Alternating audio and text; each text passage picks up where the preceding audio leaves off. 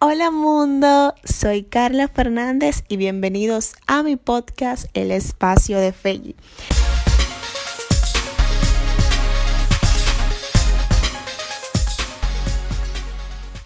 Gracias por escucharme cada jueves con mis opiniones, ocurrencias y sobre todo mi historia. Estoy muy feliz de que me estés escuchando y por eso hoy preparé un tema muy chulo para ti.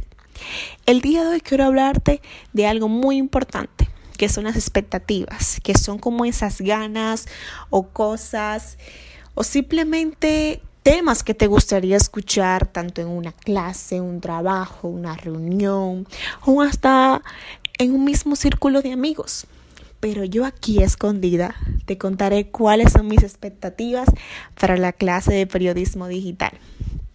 Para que entiendas más o menos de lo que te estoy hablando, quiero que sepas que sí, soy estudiante de comunicación social y medios digitales del Instituto Tecnológico de Santo Domingo y sí, claro, Sé que ahora mismo estás pensando que existen mitos de esa universidad, muchas opiniones malas acerca de ella, pero algo que sí te puedo decir que es verídico es que te prepara para tu vida del futuro.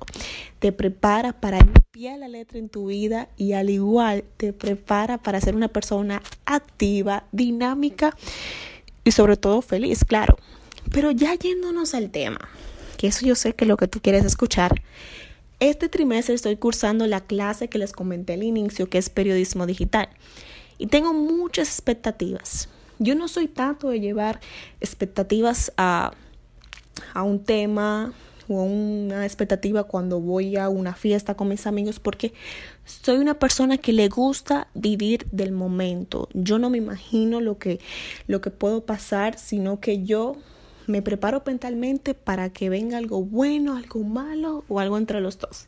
Pero sí te voy a comentar algunas que son las primeras que me vinieron en la cabeza cuando vi el nombre de la clase. Algo que te quiero decir es que soy muy amante a lo digital a todos los medios digitales, lo que es las redes sociales, eh, las páginas web, todo eso me encanta. Lo que no me gusta mucho es el, es el periodismo, pero creo que con esta clase sí puedo como que evaluarme en el sentido de analizar si verdaderamente esto es lo mío y no. Y creo que el periodismo y lo digital va muy bien de la mano para que a mí me comience a gustar, ¿no?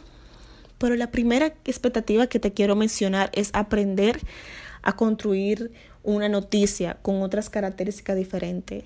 Ya estoy en el noveno trimestre y he manejado y aprendido eh, de otras formas eh, a mano, a computadora, pero me gustaría saber cómo yo puedo escribir para un medio digital. O sea, qué exactamente yo debo escribir en esa noticia para que esa persona que me está viendo a través del celular o de su mismo Instagram le motive leerme y que, claro, pueda entender. También me gustaría saber cómo manejar un medio digital, cómo si yo soy dueña de un periódico, puedo hacer que ese periódico se conecte con las personas y que esas personas también puedan entender esa, esa noticia y cómo hacerles llamar la atención con las ilustraciones de las imágenes de, de esa noticia.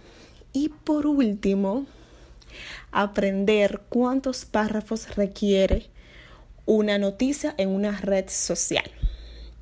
Espero que te haya gustado muchísimo, muchísimo.